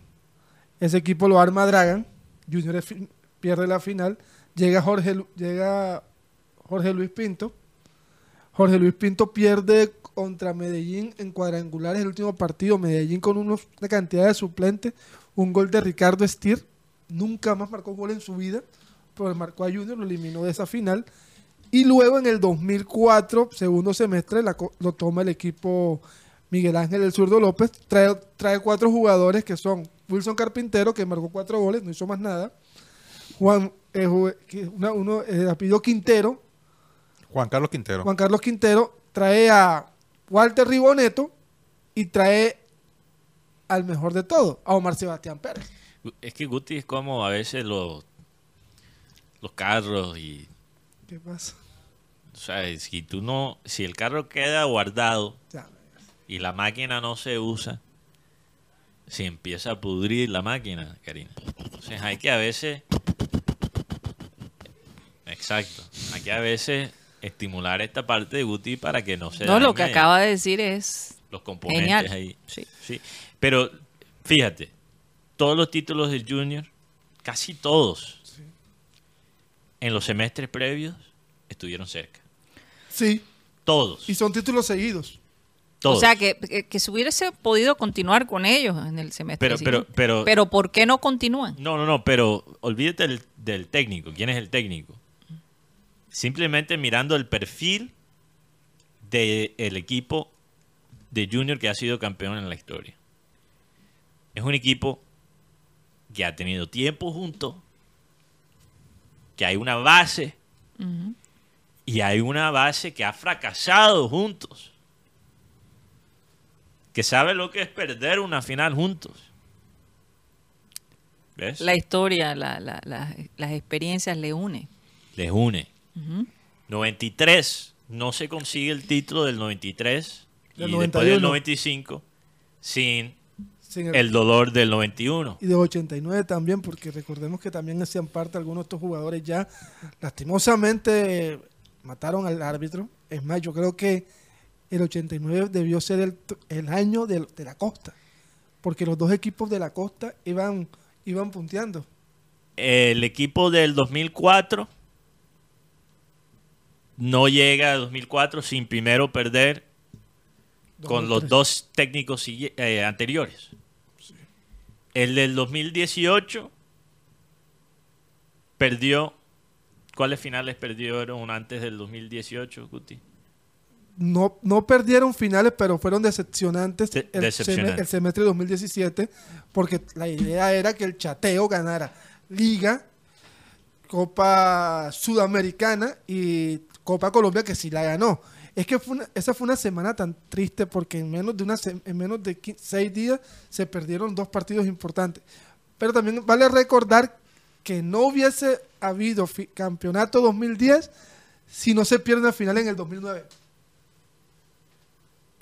Porque es que recordemos, de 2007 a 2009 fue la época más oscura del Junior en tema de resultados, estu- estuvo a punto de descender el equipo, a una fecha estuvo a punto de descender, y luego se pierde en el 2009 la final más, no sé, yo no sé si esa final podemos decir más regalada, más comprada, no sé, donde No, Junior pierde un partido 3 a 1, es que desde que empezó el día fue triste, porque el día empezó en esa época nunca llovía en esos días y preciso que hay un aguacero de eso del Padre y Señor nuestro. Pero mira que el equipo se mantuvo el 2009, va a la, va a la Libertadores 2010, pierde en, en fase previa, pero es campeón 2010. Y luego se mantiene la base y en el 2011 otra vez- es campeón. Oye, yo me pregunto porque si eventualmente la- los técnicos van a ser reemplazados por la inteligencia artificial. Porque estaba leyendo este artículo en donde el chat eh, TPG, ¿no? GPT. GPT, ha básicamente recreado el personaje de Jesucristo. Y la gente le pregunta cosas. Y de alguna manera ha adaptado a Jesucristo a estos tiempos modernos. Entonces yo me hago una pregunta, aquí hablando de las características de los técnicos que han llevado al junior, si pudiéramos armar junto con la inteligencia artificial, poner, exponerle los problemas que el junior tiene, a lo mejor nos podría dar un diagnóstico de cuál es el técnico dadas las circunstancias que necesita el junior a través de, de la inteligencia artificial. Creo que recrear eh, Jesús en la inteligencia artificial es imposible y poniendo a un lado la parte religiosa porque realmente lo que tenemos para basarnos en cómo Es la fue Biblia, cómo fue Ujú. Jesucristo es la Biblia que es Sí. el testimonio de otras personas. así es. Entonces tú no Entonces, puedes, eh, eh, tú no ellos puedes han declarar- alimentado, la aplicación ha alimentado precisamente Sí. con eh, testimonios y, y, eh, historias de la Y Biblia. por eso si tú miras en, Ujú. en los libros de la Biblia, hay diferencias, hay pequeñas diferencias en, la de- Sí. en los detalles, Sí. porque son testimonios. Y cada eh, eh, eh, evangelista tiene una perspectiva diferente. Y, hay de- Entonces y eso también y ayuda. entrevistaron a personas diferentes Así para recrear. Ahora, un técnico, Ujú. tú sí podrías, por ejemplo, eh, comenzar en julio, ponte a hablar con la inteligencia artificial mil horas sobre el fútbol. O sea, cierra Julio Comesaña con una inteligencia artificial por un año. La ventaja, Y que Julio le dé todos los discursos. pero Mateo, ¿sabes cuál es la ventaja? Que la inteligencia artificial también tiene en su base de datos los errores cometidos y procurará no cometerlos.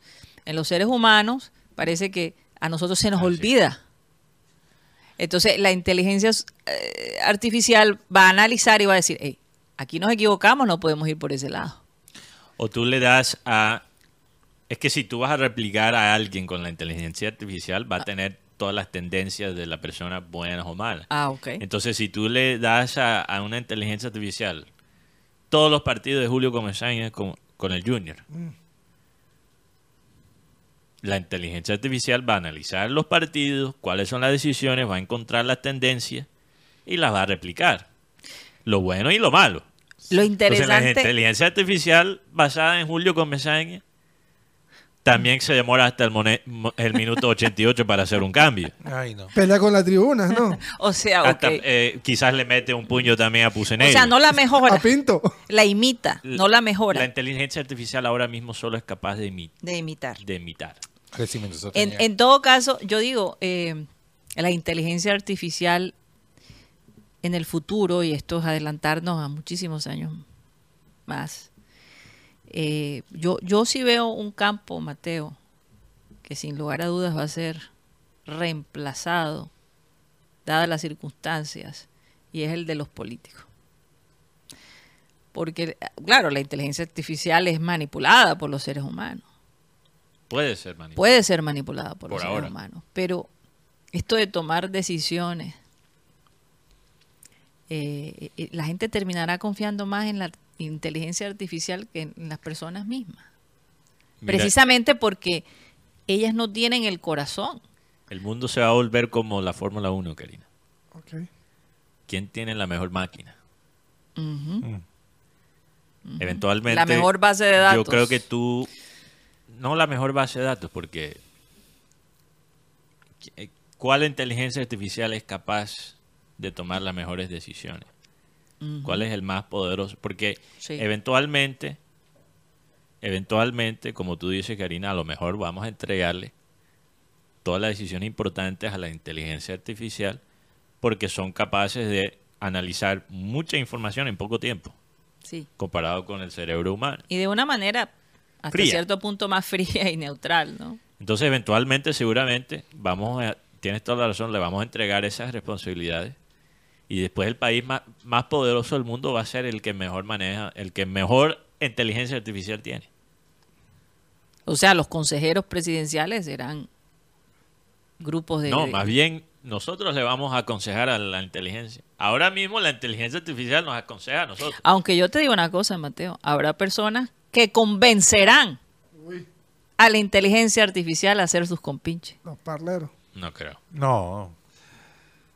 Señores. La, conclusión. Y más si son de Colombia. Ok, la, con- la conclusión es que. Poder podi- de No, la parla colombiana no funciona Ah, no, con un robot. que yo he visto es que, que el técnico ha sido campeón con Junior es un técnico que no es tan tot en torno a los jugadores que tiene. Pero- Eso es lo que yo he podido ver en los campeonatos de Junior. Por ejemplo, Sí. Julio Comesaña es un técnico tot en Barranquilla, perfecto. Pero tiene jugadores como, por ejemplo, en el 93, Carlos Valderrama. Y en el 2018 tenía al señor Teófilo Gutiérrez. Jugadores que son tot y que ya tienen una experiencia, un bagaje por encima del técnico. Sí, es que si tú pones, si tú me pones a escoger entre un equipo talentoso con un técnico mediocre o un técnico genio, pero con un equipo mediocre, yo siempre voy a escoger el equipo talentoso con el técnico. Mira la selección de mujeres, Mateo. Mejor ejemplo que ese no puede haber. Por Dios. Por Ellas se manejan casi solas. Ellas, ellas, ellas están como un técnico brasilero que les dijo a los escolares, si no estoy mal, les dijo, aquí están los 11, jueguen. Yo no voy a decir nada. Ustedes saben jugar. Alguna cosa, si alguno está cansado, me alza la mano y yo lo saco. Pero En- yo, la razón que yo quería hablar de eso, de esto, Karina, Sí. analizar los perfiles de los técnicos pasados, es que no es suficiente nosotros aquí, por los micrófonos, decir, eso no está bien. No, no es suficiente. Hay gente, hay gente que ha hecho, y los respeto, los admiro, porque es increíble, hacer toda una carrera diciéndole mal, diciéndole inútil a los técnicos. Hay, hay periodistas con 40 años de experiencia que el análisis más profundo que pueden hacer es el técnico lo hizo mal. El número telefónico. Entonces no es suficiente simplemente criticar, tenemos que proponer. Sí, sí, sí, sí, sí. Si queremos seguir ganando ligas, pero quedando en el fracaso a nivel internacional, continuemos contratando los mismos técnicos que nos han dado ya glorias a- aquí a nivel local. Que tienen el ADN, por decirlo, la información. Tráeme un argentino más o menos que haya jugado técnico, como técnico, más o menos como técnico, que haya jugado en Colombia como jugador. Ponlo con un equipo donde la mayoría son costeños, donde hay unos jugadores talentosos y también unos pelados de la cantera. Y más veces que no, ese equipo del Junior va a salir campeón. Oye, yo le voy a hacer esta pregunta que- para hay que- cerrar. hay que hacer una propuesta para el futuro también. Sí, sí, sí. No es solo quejarse, pero también dar opciones, ¿no? No vamos a pensar en el costo. Porque si fuera por el costo, realmente no, no podríamos hacer este, este tipo de, de, de- de- ¿cómo se dice?, de ejercicio. Pero, ¿qué técnico que tú conozcas? Rocha, Benjamín Gutiérrez, Mateo, les gustaría ver en el equipo junior? Sudamericano. Sí, suramericano. O, o, o ¿por qué no? O sea, que, que, que sea dentro de, la, de lo que es posible Dentro de lo que es posible y dadas las circunstancias como está el equipo en este momento. ¿O es- estamos hablando de pajazos mentales? Como Podría ser un pajazo mental. Podría serlo. Como Club en el Junior, una vaina así. No. Una cosa así. Dios. Te puedes imaginar a Club bailando en la troja después de ganar un título.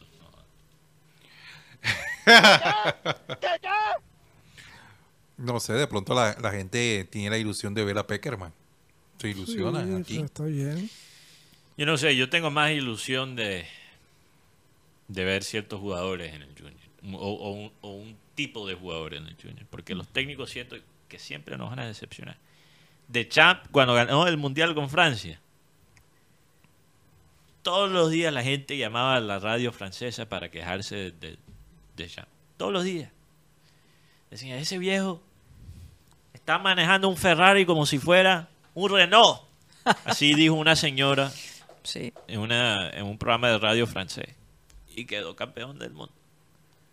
¿Pero por qué? Porque tenía buenos jugadores. El manejo de grupo es fundamental. Fundamental, a veces más importante que la misma táctica. Entonces, Claro. Pero es que, por ejemplo, mira lo de... Pero no me han contestado, Mateo. eh, técnico que quisiera ver, no, No sé.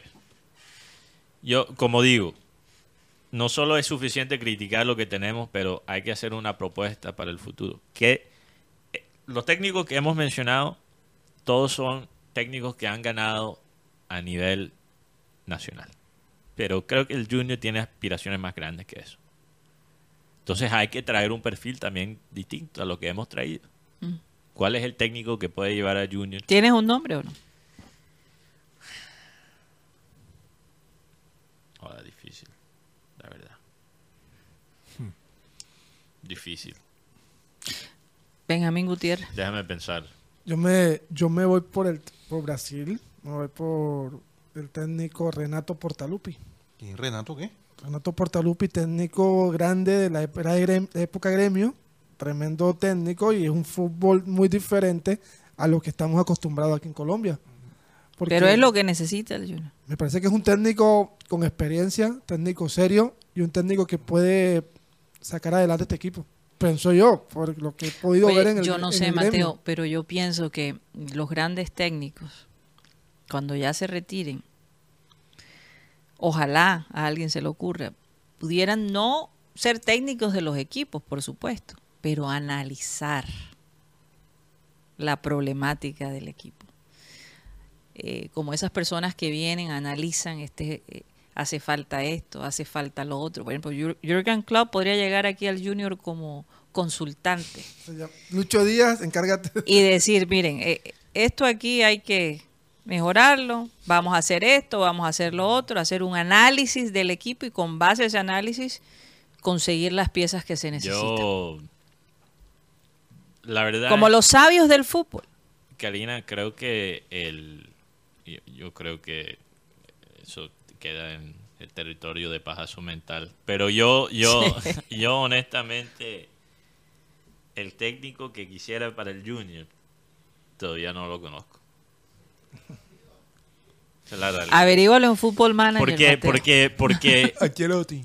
le voy a decir cuál es el técnico que a mí me gustaría ver. Bielsa. que son técnicos que existen, que podrían existir, pero no lo puedo identificar ahora mismo.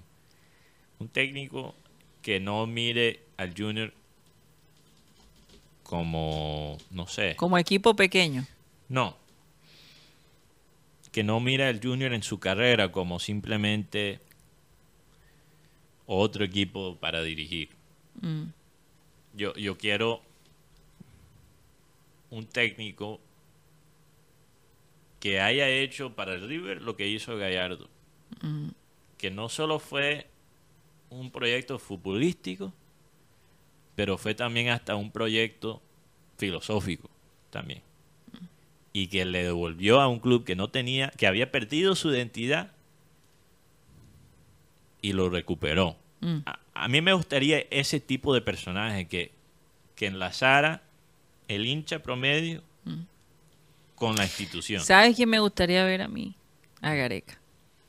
El Tigre Gareca. De pronto el faro. Ya fue técnico en Colombia Gareca. Gareca. Pero sí, y en América. ese es mi pajazo mental. Mm. Un, un técnico que haga en el Junior. Lo que hizo Gallardo en el River.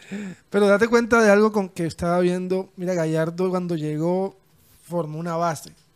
De Michelis encuentra la base, juegan un campeonato impresionante, campeones de, de principio a fin, pero le costó mucho en la parte internacional a De Michelis. Sí, porque eso toma tiempo también. Claro, también, pero por La ejemplo, parte nacional, uno no gana un título internacional, Guti, como gana una liga colombiana a chiripazo. Ah, sí, pero la pregunta de Rocha, si Gareca había sido, Gareca estuvo como técnico de América, las primeras nueve fechas las ganó, pero ¿qué pasó? Que no le querían pagar el mismo el sueldo a los jugadores y el hombre cogió su maleta y se fue y dejó a la América clasificado en 10 fechas.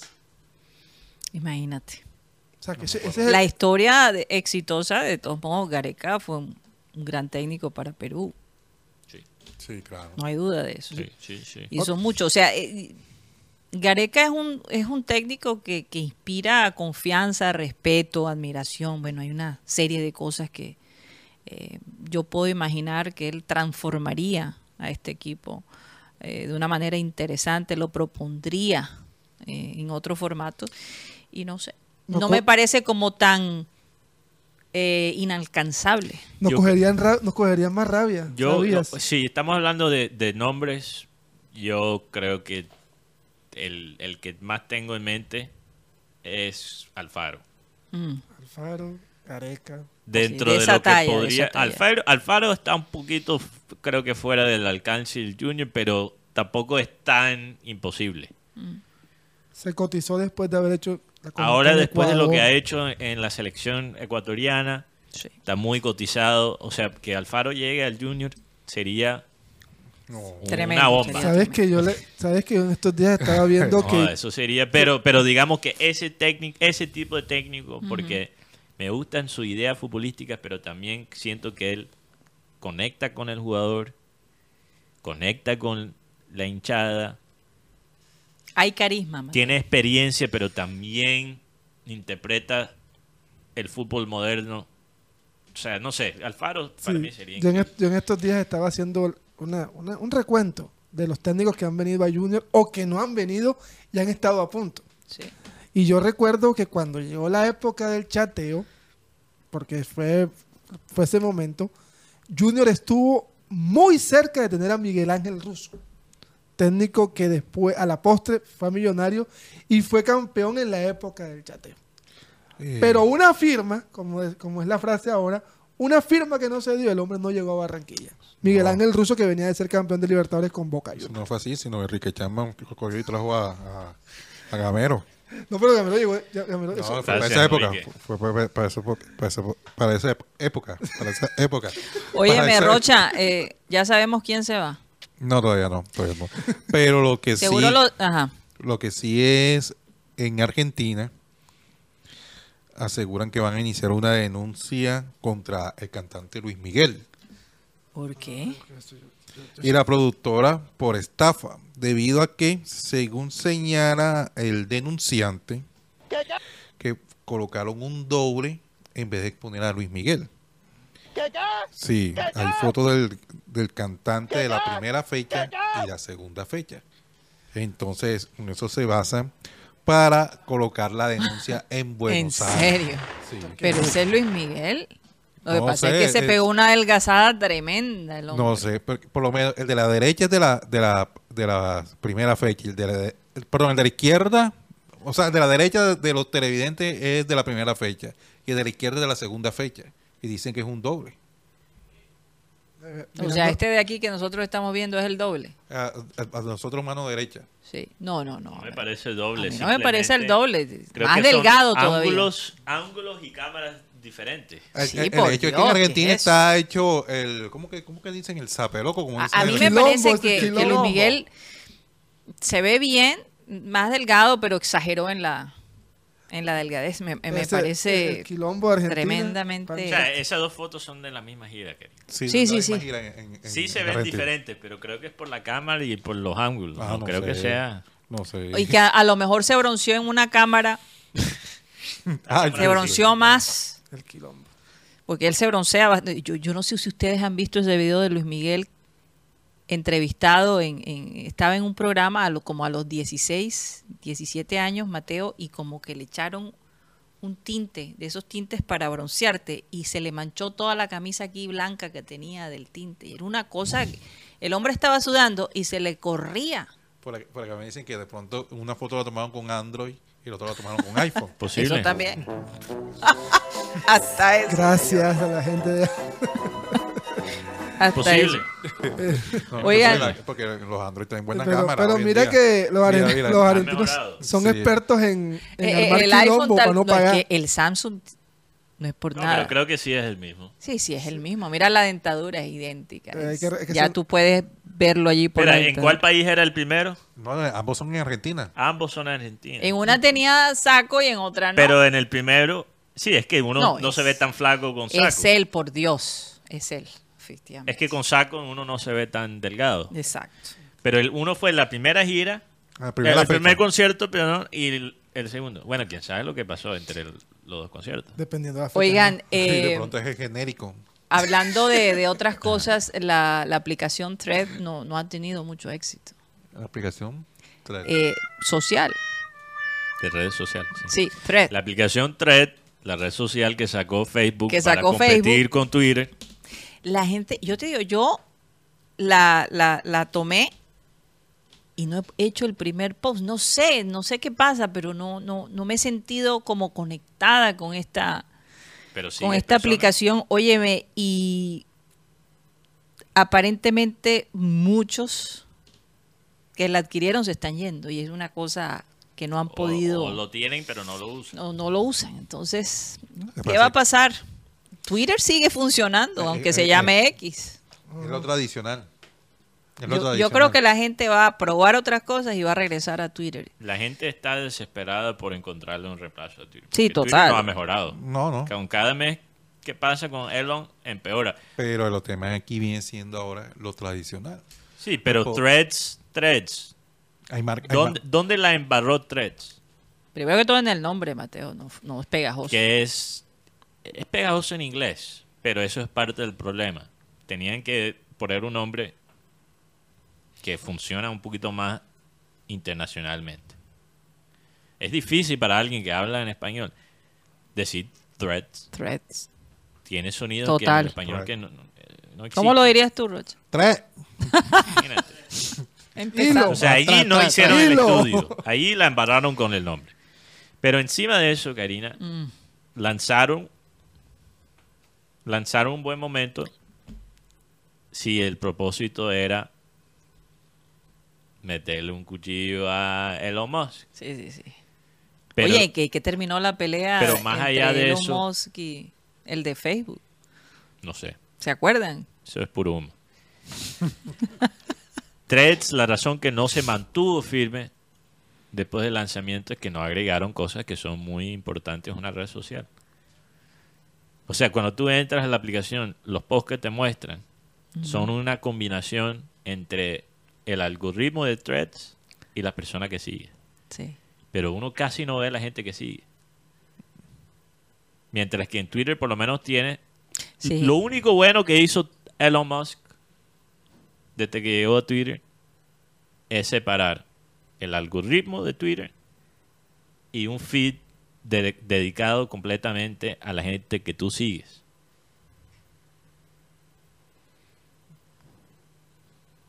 Eso es lo único que tú piensas que Elon Musk.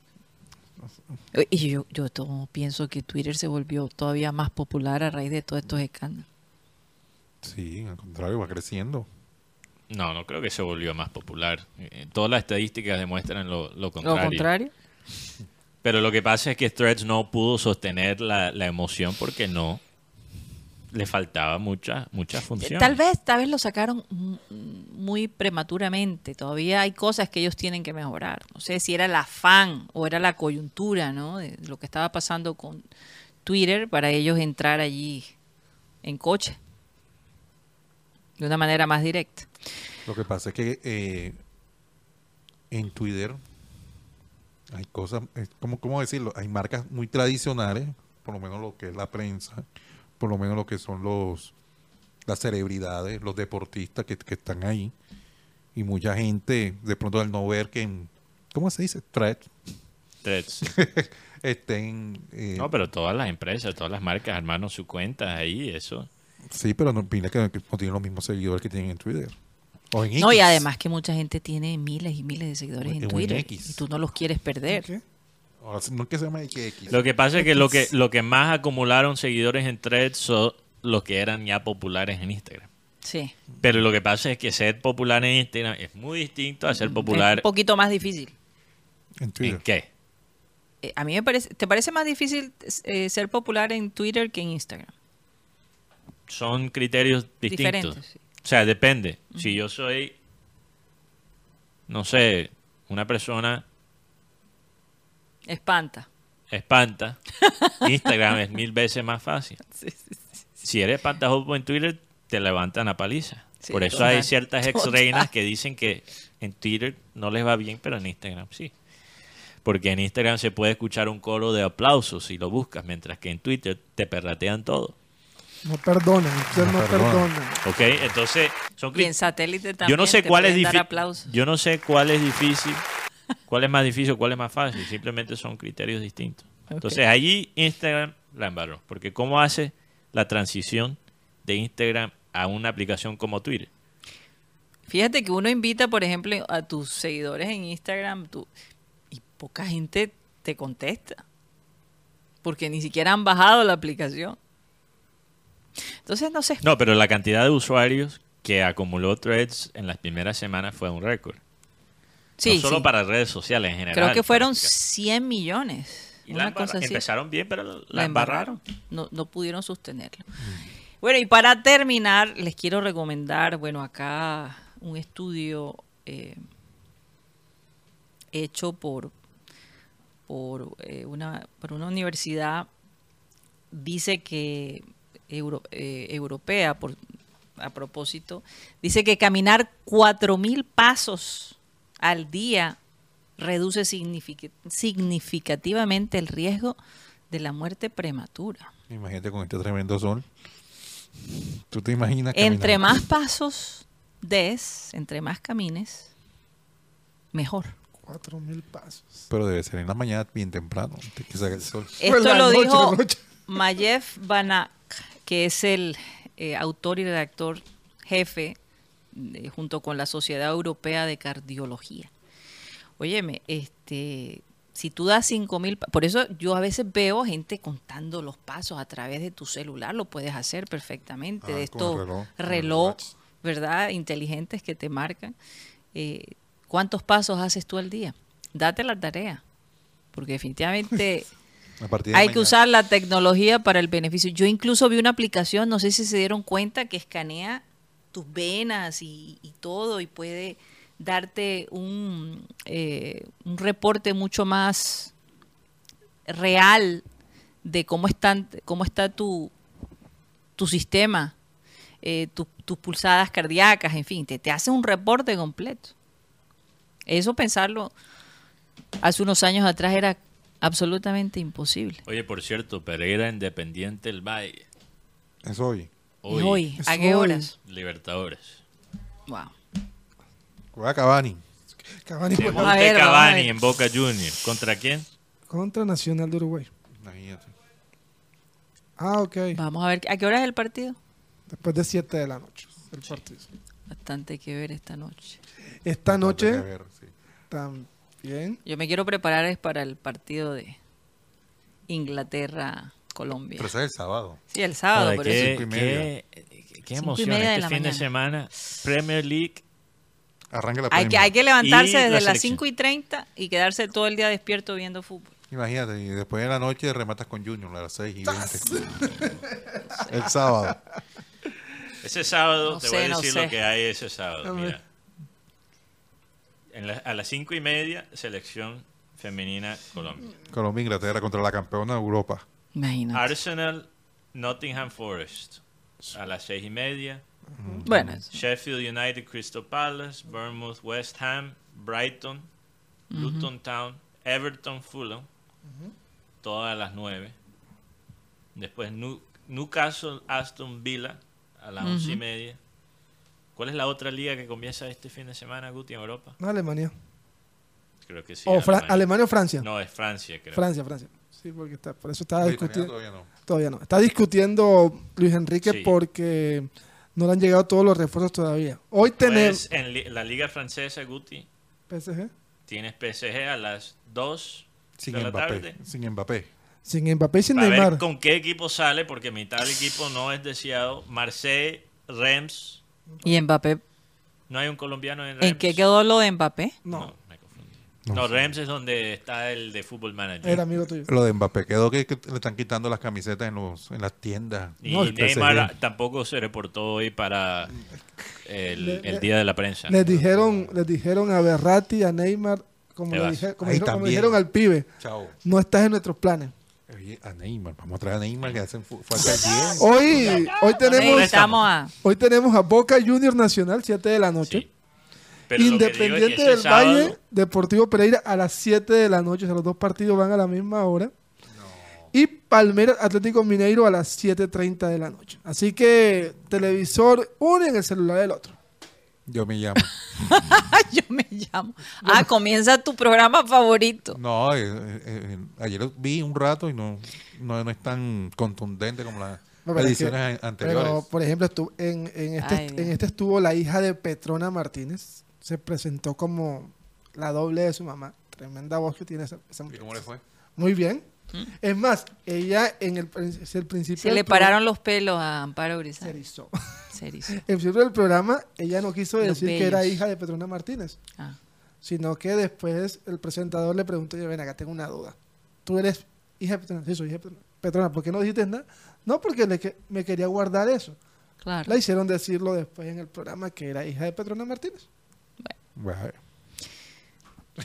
A mí ese programa, la verdad, que no no No, me perdí. simpatiza, como decía el chavo. O no, era Kiko, ¿no? El que decía eso. ya Amparo está agresiva, ya Amparo está grosera. Cuando Rocha No, para que Rocha diga eso, las cosas están mal. ya no, lo- ya no lo llama. Se nos ya- acabó el tiempo, señores. Muchas gracias por haber estado con nosotros en este programa. Mañana regresaremos con más información y con los peñones de Guti. Mateo, ¿y béisbol a la colombiana? También. Vamos a pedirle a nuestro amado Abel González Chávez que por favor despida el programa. De vez en cuando desen un champú espiritual. No digo que siempre, pero es bueno probar.